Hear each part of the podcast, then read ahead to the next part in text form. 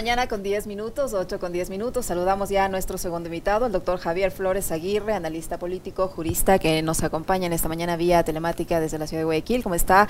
Javier, buenos días, bienvenido, feliz año, nuestro abrazo solidario y de buena aventura para este 2023 para usted y su familia. Eh, quisiera comenzar con su comentario respecto a la situación que ahora envuelve este nuevo, esta nueva polémica que ahora envuelve el Consejo de Participación Ciudadana, que de por sí ya vive en una polémica perpetua, eh, que no ha podido designar al representante del Consejo de la Judicatura. Otra vez se espera el envío de una nueva terna y esto parece que no tiene solución. ¿Y cómo esto entorpece eh, el desenvolvimiento de la función judicial? Buenos días, bienvenido. Le saludamos a Alexis, quien le habla Licenia Espinel. Muy buenos días, Alexis y Licenia. Qué gusto saludarlos en este inicio de año. Lo mismo, mis mejores deseos para ustedes y para la audiencia de Pichincho Universal. Em, creo que el tema que acabas de tocar atiende a una cuerda o a un acontecimiento que es común a nuestra cultura política, digamos, no ponernos de acuerdo y no llegar a soluciones que sean prontas y efectivas para la designación de autoridades. Yo solo hago llamar la atención sobre un hecho.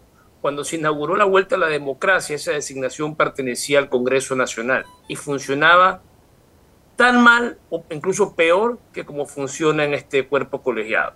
Eh, recuerdo que el defensor del pueblo pasó cerca de mil días y había un periódico que contaba los días y ponía, bueno, 601 y 602 y luego eran 700 y fueron como mil y pico de días que no se lo pudo designar.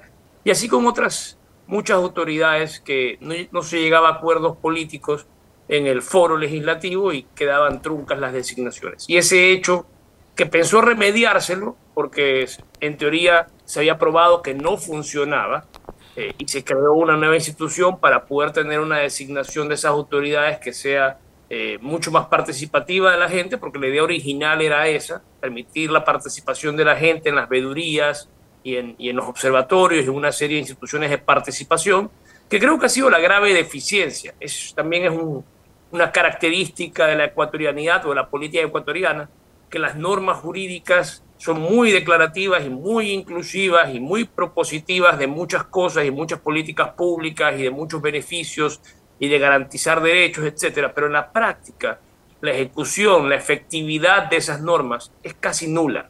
Y esa es la lamentable realidad de este país. Y lo estamos viendo también en otro foro o en otro espacio, que es el, el Consejo Nacional Electoral. Yo he escuchado con asombro a una de las autoridades del Consejo Nacional Electoral admitir que las circunstancias lo sobrepasan y que no hay recursos para hacer estos controles y que pueden pasar muchas cosas como las que dice el presidente, como que el narco se está infiltrando en la política, lo que él dice tener una cierta evidencia que no nos comparte, eh, pero que no se puede hacer mayor cosa, porque no solo de esta ocasión, sino de, desde hace mucho tiempo atrás, que el Consejo Nacional Electoral o que las autoridades electorales no tienen una capacidad de control real. Y eso está denunciado por muchos de los observadores electorales que recurrentemente vienen a participar de las elecciones ecuatorianas, como la misión electoral de la OEA, que realiza informes al final de su gestión y que da cuenta de la nula capacidad de control que tiene el organismo electoral y que eso, eso, va de la mano con muchos hechos de corrupción o con mucho dinero que circula sin tener una verificación ni de su origen, ni de cuánto circula, ni cómo se circula en pre-campaña, que es lo que realmente eh, el, consejero al que hago referencia, pues decía que no pueden controlar, que ha habido una descarada actuación, particularmente de autoridades que ya están en el poder y que buscan la reelección y que han abusado de sus dineros públicos. Eso se ha visto aquí en Guayaquil, eh, en, la ciudad de Guayaquil, en la provincia de Guayas también, ¿no? Recientemente con el tema del puente, eh, que una, una candidata lo llenó de su, de su imagen. Entonces, pues realmente uno siente que el verdadero problema en este punto es la falta de acuerdos políticos y la falta de efectividad para hacer cumplir tanto esos acuerdos como la norma general. esa es la realidad del Ecuador, eso es lo que no augura que haya eh, un, 2023 que vaya a desafiar esa, esas, esas prácticas que no son del 2022 tampoco, simplemente que el 2022 explotaron de una forma muy negativa por una serie de factores no veo cómo eso no vaya a continuar o empeorar en este año, más allá de los buenos deseos que se pueden y se deben decir para iniciarlo. Pero la realidad eh, eventualmente nos va a golpear nuevamente. Reitero los saludos y deseos de un buen año para Javier Flores, que le enviaba a Licenia. Un abrazo, Javier. Eh, a ver, esta, este, esta falta de acuerdos que se traduce en este Ecuador caótico que tenemos ahora, eh, ¿a quién le conviene? Porque seguramente a alguien le conviene. El relajo con el que empezó el año el Consejo de Participación Ciudadana, que por cuarta ocasión se niega a elegir al representante de la Judicatura, que además debería ser el nuevo presidente de este organismo, que administra la justicia, que esté en entredicho, ¿no? recordemos lo que dijo hace algunos días atrás el embajador eh, de Estados Unidos, Michael Fitzpatrick, que para mí, digamos, no es palabra santa, pero lo dijo, como habló alguna vez de los narcogenerales, ahora habló de narcojueces y demás. Pero ¿A alguien le debe beneficiar este caos institucional que está viviendo el país, Javier? Eh, ¿Por qué el Ecuador no puede finalmente este, volver a un cauce medianamente regular, aunque siempre ha sido un país eh, conflictivo, pero no hemos visto estos niveles de desinstitucionalización eh, que, hoy presenciamos. ¿no? Arrancamos del año siendo el mismo país del 2022, este, el primer día además, ¿no? Eh, con el Consejo de Participación eh, envuelto en una pugna, además una pugna que tiene que ver con la misma mayoría, pues, ¿no? Esta mayoría pro gobierno que no se pone de acuerdo entre ellos. Em, ¿A quién le conviene el caos institucional al que le han llevado al país? Eh, yo creo que beneficia a varios actores que no necesariamente tienen fines confesables. Yo creo, creo que además Em, en el Ecuador realmente como no ha existido este, este, esta capacidad de acuerdos que digo, pues realmente es muy difícil que se haya podido pensar en un escenario en que las fuerzas políticas actúen en conjunto para un fin determinado. Yo creo que lo que existe mucho más es una capacidad de ingresar a la política y se ve en el tipo de partidos y movimientos políticos que se tienen, para cumplir con lo que en una entrevista reciente que vi publicada en un medio de comunicación, ese mismo consejero al que hago referencia, que es Enrique Pita, decía que sospecha que mucha gente que se mete a estos espacios políticos lo hace por intereses propios, o sea, que no lo hace por un tema de servicio público. Y uno tendría que revisar exactamente eh, cuáles son las plataformas por las que corren los partidos políticos y uno se puede dar cuenta que realmente casi ninguno de ellos contiene un miligramo de ideología. Son partidos oportunistas, catch-all, y uno lo ve en su en sus propuestas y en la forma como se dirigen al público y cómo, cómo buscan eh, acceder a él a través de, en algunos casos, un populismo bastante rancio. El caso ahora de la alcaldesa de Guayaquil tratando de recuperar votos en función de un desgaste natural que ha tenido por una alcaldía desastrosa. Porque yo no creo que haya otra forma de calificar lo que ha hecho esta mujer en la alcaldía de Guayaquil. Esperemos que sea el, el, último, el último momento, el último coletazo del socialcristianismo, esta ópera bufa que estamos viviendo. Pero en todo caso siento que... Eh, Pero con buena prensa, ¿no? Porque Infobae el otro día le publicó un, un publireportaje hablando de la gran gestión que hizo Cintia Viteri durante, la pandemia. O sea, habrá costado mucha plata ese publireportaje, Javier. Compra el dinero, porque ya lo compró antes con un diario que se llamaba Expreso en Perú, creo que se publicaba en Lima. Ahora que lo ha hecho Infobae tampoco me extraña, porque es prensa mercantilista de derecha argentina. Y en todo caso, pues estaría muy dispuesta a recibir una plata para decir cualquier sanganada pero, pero lo que si dice eso es porque realmente no conoció lo que pasó en Guayaquil. O sea, no creo que creo que los guayaquileños debemos ser mucho más inteligentes que nos digan, que nos cuenten un relato y que nos creamos eso por encima de la realidad que se vivió en esta ciudad en esa época. Pero lo que pasó aquí fue sencillamente espantoso y tiene mucho que ver con una autoridad ausente, con una autoridad que no estuvo a la altura de las circunstancias, que prefirió bloquear un aeropuerto, declararse eh, eh, con COVID, que hay que ver si lo tuvo, para no, no, cumplir con las responsabilidades que tendría que haber asumido un principio que terminó asumiendo el anterior alcalde con mucha mayor eficacia, para, solo para demostrar, supongo yo, que esta mujer era completamente incompetente para hacerlo.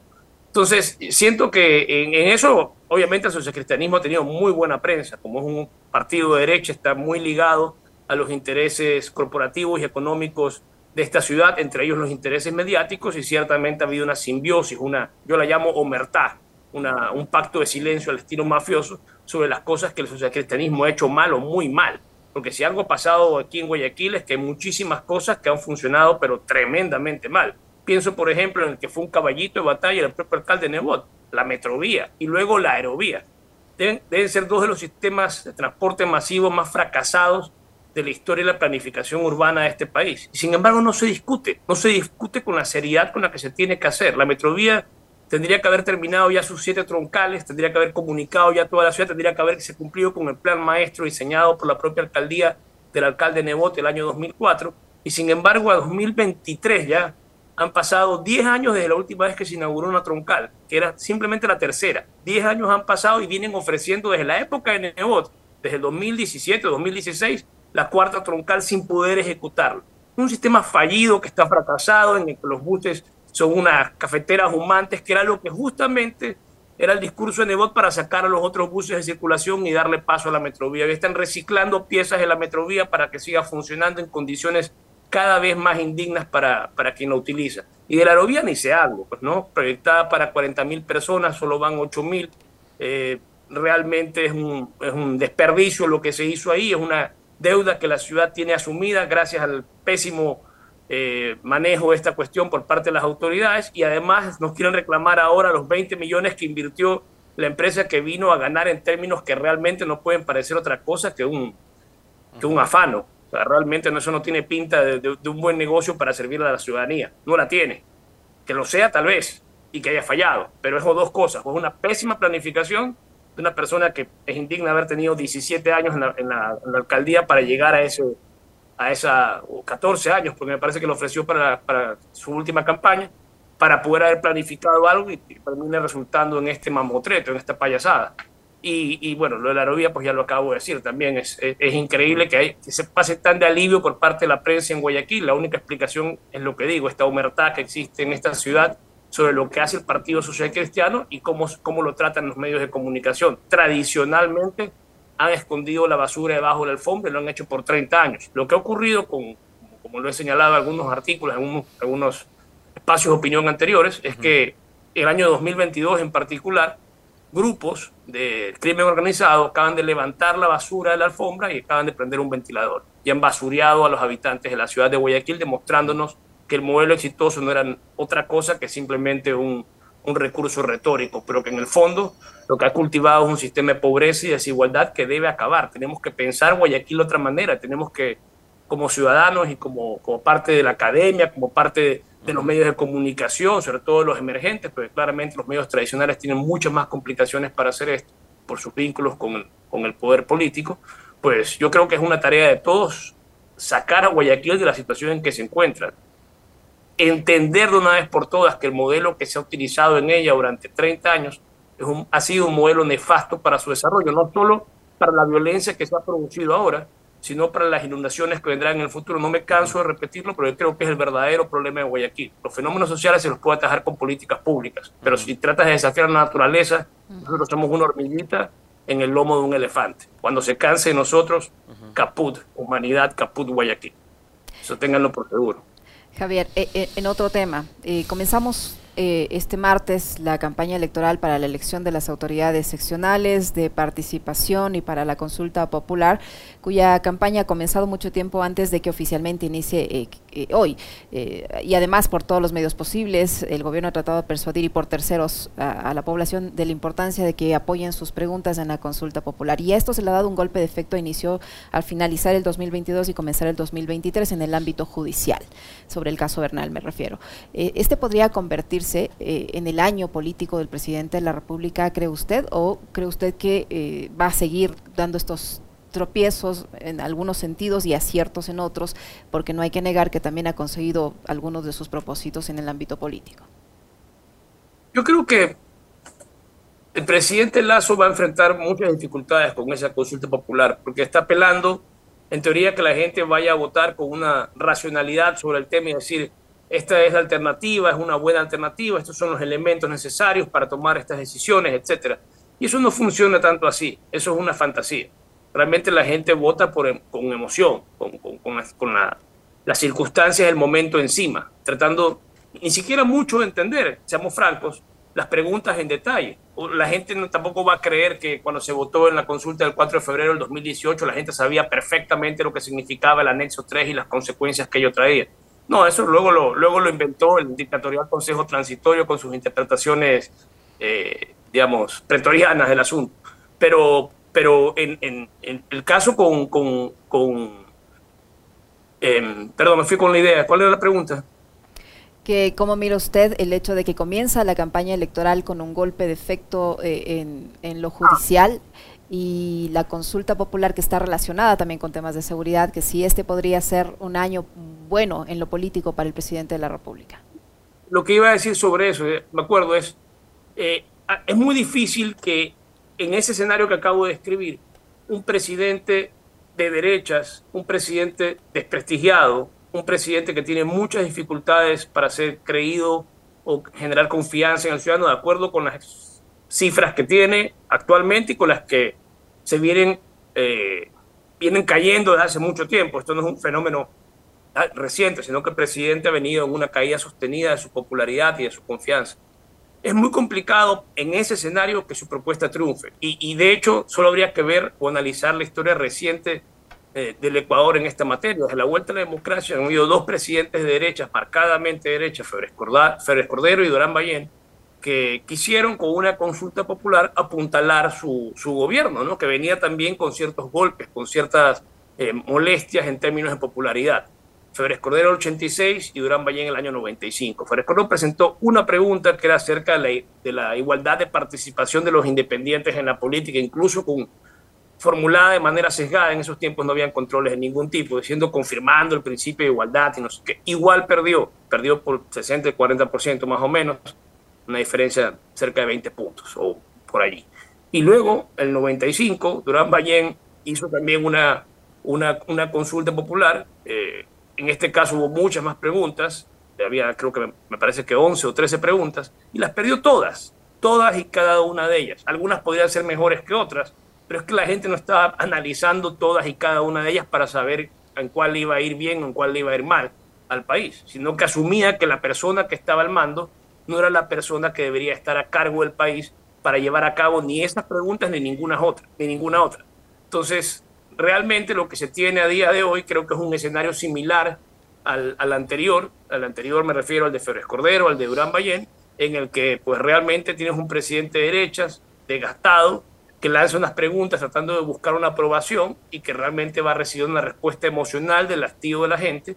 Y yo creo que va a terminar en un resultado similar al de, lo, de las ocasiones anteriores. Creo que perderá la, la, consulta por un, por un margen más o menos importante y, y, y yo supongo que una vez hecho eso, dándose cuenta que no tiene legitimidad ni popular ni frente a los restos de actores políticos, creería que debería tomar decisiones ya eh, acerca de terminar su mandato, ¿no? Tratar de buscar eh, o bien un mecanismo de muerte cruzada o quién sabe qué otra alternativa que se le puede ocurrir, pero ya languidecer en, la, en el poder pues realmente solo será para, no para, para fines provechosos realmente. Eh, yo creo que ya con esa falta de legitimidad debería darse cuenta que dar un paso apostado es una opción bastante razonable. Ahora, Javier, en, ese escenario que usted, que usted nos, nos, recuerda, eh, haciendo, digamos, una suerte como de, analogía eh, con episodios de, del pasado que podrían, eh, digamos, asemejarse a lo que está sucediendo hoy. Digamos, hay, yo sí noto una diferencia y quiero pedirle una, una valoración y una reflexión suya con respecto a aquello.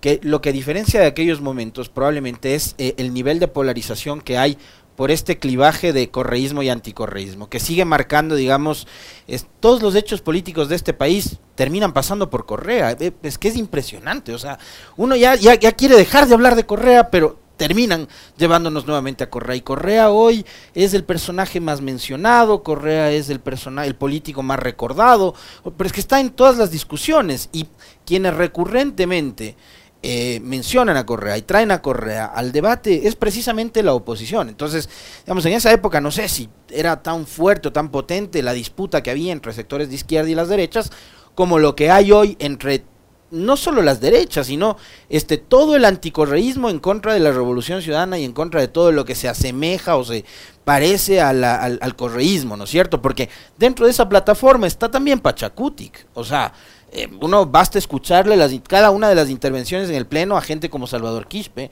o como Guadalupe Zori o Marlon Santi. Entonces, eh, ¿qué pasa por ahí? ¿no? Cuando vemos que hay todo un aparato también político, mediático, jurídico, tratando de eh, proscribir al correísmo y a la revolución ciudadana. Yo creo que a falta de ideas es bueno ser anticorreísta. O sea, en ese escenario político que, me acabas de describir, no creo que eh, creo que es una gran comodidad que existe el anticorreísmo porque te ayuda a poder vender una plataforma sin tener que pensar a profundidad los problemas del país. Los reduces nuevamente a una persona. Algunos lo reducen a una persona como solución, a unos lo reducen a una persona como causa del problema, pero en el fondo es un distractor. No estamos pensando las cosas de fondo por pensar en ello. Y realmente creo que, como te digo, es una comodidad. Además, desde la perspectiva, creo que de los grupos de poder, no es que les interesa tanto sacar a Correa porque sepan que Correa es bueno o malo o así, sino que simplemente quieren repartirse la torta entre menos personas y que vengan otras personas a, intervenir con buenas o malas intenciones dentro de la participación política, pues les quita a ellos ese espacio de poder o, se los molesta o se los perturba o no los permite utilizarlo como antes lo utilizaban. Aquí ha habido muchísima impunidad. Yo lo que siento, y esto lo iba a comentar en una de las ideas anteriores, es que, eh, en una de las preguntas anteriores, perdón, eh, que antes existían problemas de coordinación dentro del Estado. Entonces los abusos, por ejemplo, si pensamos en derechos humanos, los abusos que reportaba la Corte Interamericana en los años 90 eran abusos del Estado, eran abusos de un Estado disfuncional, estúpido, violento, lo que quieras, pero era un Estado el que cometía esos abusos, la Policía Nacional, la fuerza pública en general es bastante brutal en este país. Eh, y en, en, general, había un montón de cosas, uno analiza los casos y los casos espantosos de la Corte Interamericana sobre cómo este Estado es completamente disfuncional y absurdo.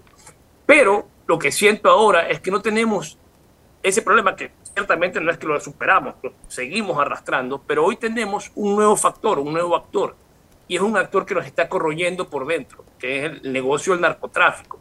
Tienen mucha plata y en este país corrupto, muy permeable a la corrupción y muy favorable a la impunidad, con un sistema judicial descalificado completamente, casi no hay quien confíe en el sistema judicial. Supongo que los que votan que confían en el sistema judicial son los propios jueces y sus familiares para sostener un puesto, pero no creo que haya nadie más realmente en este país que confíe realmente en el sistema judicial, que te diga, yo creo que los jueces imparten justicia solo pensando en los hechos y buscando la mejor alternativa. Ese juez ideal aquí se perdió hace muchísimo tiempo y está sometido a muchísimas presiones de muchísimo tipo, de muchísimos tipos para, para resolver eso. Estamos, Estemos claros y esa presión que hace que la sociedad funcione como funciona, porque si tenemos un sistema judicial como el que tenemos, pues ciertamente los esfuerzos de otros actores, la policía si captura a un delincuente, luego lo, pone a manos de la justicia y simplemente pasa como suele pasar, esa persona sale a la cárcel y luego lo vuelven a detener, luego vuelve a salir a la cárcel y tenemos este escenario en que hay una persona que tiene cinco detenciones, pero enseguida sale libre. ¿Por qué pasa eso? Pasa porque el juez tomó la mejor decisión. Lo dudo muchísimo. Pero lo que quiero decir es que ese nuevo actor está corroyendo la política de una forma como no lo habíamos visto antes. Y esa sangre está salpicando primero en las cárceles el 2021, luego en las calles el 2022, tal vez en la política el 2023. Porque este es el año electoral y este es el año en que ya el presidente lo está advirtiendo, pero nadie ha tomado muy en cuenta eh, eh, eso en el fondo y de hecho el CNE se siente completamente incapaz de hacer algo al respecto, solo demostrando la persistente incapacidad ecuatoriana para hacer cumplir las normas o para realmente tomar decisiones efectivas de control. Y particularmente eso, como lo digo, en el caso de, de, los, de los informes de organismos internacionales que vienen a, elección, a, a, monitorear las elecciones, se dan cuenta pues que aquí es, es, es, bastante ligera la capacidad de control tanto del Estado y que eso ha favorecido muchísimo la corrupción, muchísimo la corrupción en eh, elecciones anteriores. En este escenario en el que ya tenemos este nuevo actor político con esas elecciones y con ese nivel de corrupción que tiene este país, creo que es un caldo de cultivo para cosas realmente espantosas. Entonces, esperemos que eso, que eso pueda cambiar, pero esa introducción de ese nuevo actor cambia todo el panorama. Antes el país era, era desordenado, era, no se ponían de acuerdo, no, no, no designaban una autoridad, cometían abusos brutales, en particular la fuerza pública, que han sido examinados por la Corte Interamericana de Derechos Humanos, todo ello, pero dentro del ámbito de la institucionalidad fallida. En cambio, ahora esa institucionalidad fallida tiene un nuevo actor que la está corrompiendo, corroyendo mucho más.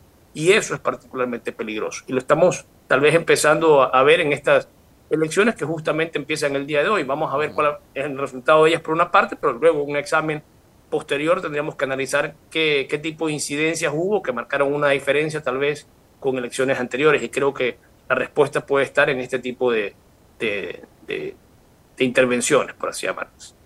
Es fundamental para cerrar, Javier, eh, que, en ese contexto el presidente de la República demuestre con pruebas los supuestos vínculos del narcotráfico con los candidatos eh, a las elecciones seccionales. Debería, por supuesto. Sí, o sea, creo que una ciudadanía consciente exigiría de su máxima autoridad. Si sale una autoridad en, un país civilizado, que claramente Ecuador no lo es, eh, y te dice en este país están incidiendo narcotraficantes en decisiones políticas o en candidaturas políticas y luego no dice nada más. dice, bueno, tengo, tengo evidencia, pero es muy prematuro para presentarla. Pues realmente en otros lados creo que habría realmente una, una resistencia a esa actuación de decir una cosa tan grave y no demostrarlo. Me parece que si un presidente se mete a decir eso, debería ir a fondo en ello, pero, pero bueno, claramente el Lazo no es ese tipo de persona. Y no sé si, si, si realmente vaya a ser la persona que pueda conducir al país a enfrentar este tema. Eh, lamentablemente lo que yo veo es por nuestra constitución democrática y tal, que no siendo Lazo esa persona, que claramente no lo ha sido y no creo que lo sea, la respuesta o la alternativa que vendrá por parte del sistema electoral, no en, no en el año 2023, sino eventualmente ya en el 2025, va a ser una alternativa de mano dura, porque realmente el ecuatoriano no es, no es una persona particularmente demócrata. Eso hay que tenerlo clarísimo. Los indicadores de cultura política nuestros son bajísimos, tanto en confianza interpersonal como en respeto a las instituciones. Hay unas preguntas que se hacen sobre si la democracia puede funcionar sin el Congreso y la mayoría de los ecuatorianos dicen, sí, claro, por supuesto, háganlo. O sea, realmente no es una persona que cree en la representación política ni le interesa la democracia. Va a votar porque lo obligan. En general, el ecuatoriano es tratado como ganado por los políticos, incluso en la forma como plantean las ideas frente a ellos, de forma más simple y, ni siquiera, como digo, no teniendo una plataforma ideológica que respalde los, los postulados. Entonces, ese escenario político realmente para mí eh, solo puede ir para peor. Lamento no tener mejores, mejores eh, eh, noticias al respecto, pero la forma en cómo yo veo las cosas y, y, el escenario cómo se ha configurado en este tiempo no me dice que hay una luz al final del túnel, sino que me dice que la luz que estamos viendo al final del túnel es un tren que viene en dirección contraria y que nos va a hacer mierda. Muchísimas gracias. Ahí tiene. Muy, claro estuvo, ¿no? Absolutamente claro. Gracias al doctor Javier Flores Aguirre, analista político y jurista que ha estado con nosotros. Muchísimas gracias, doctor. Fuerte abrazo, Javier, muy amable. Muy bien. Lo propio, 8 con 37 minutos. Que Javier es, es extremadamente crudo, pero, pero muy elocuente, ¿no? Sí, eh, sí. Sí, muy, muy, muy, directo, digo yo, pero bueno. Es excelente, no, no, es excelente. Yo me, yo me quedo con esa frase de que a falta de ideas y de argumentos, es bueno ser anticorreísta. Cuando no tienes, nada que proponer, te declaras anticorreísta y, como decía Javier hace un rato, ¿no? con el nivel de confianza que tiene el ecuatoriano en la institucionalidad y en la democracia, eh, te va bien siendo anti, ¿no? Pues sí lamentablemente es así. 8 con 37 minutos, una brevísima pausa. Regresamos para conversar ya con el doctor Galo Quiñones, abogado de Elizabeth Otavalo, madre de la, de la abogada María Belén Bernal, tras la captura del exteniente de policía Germán Cáceres.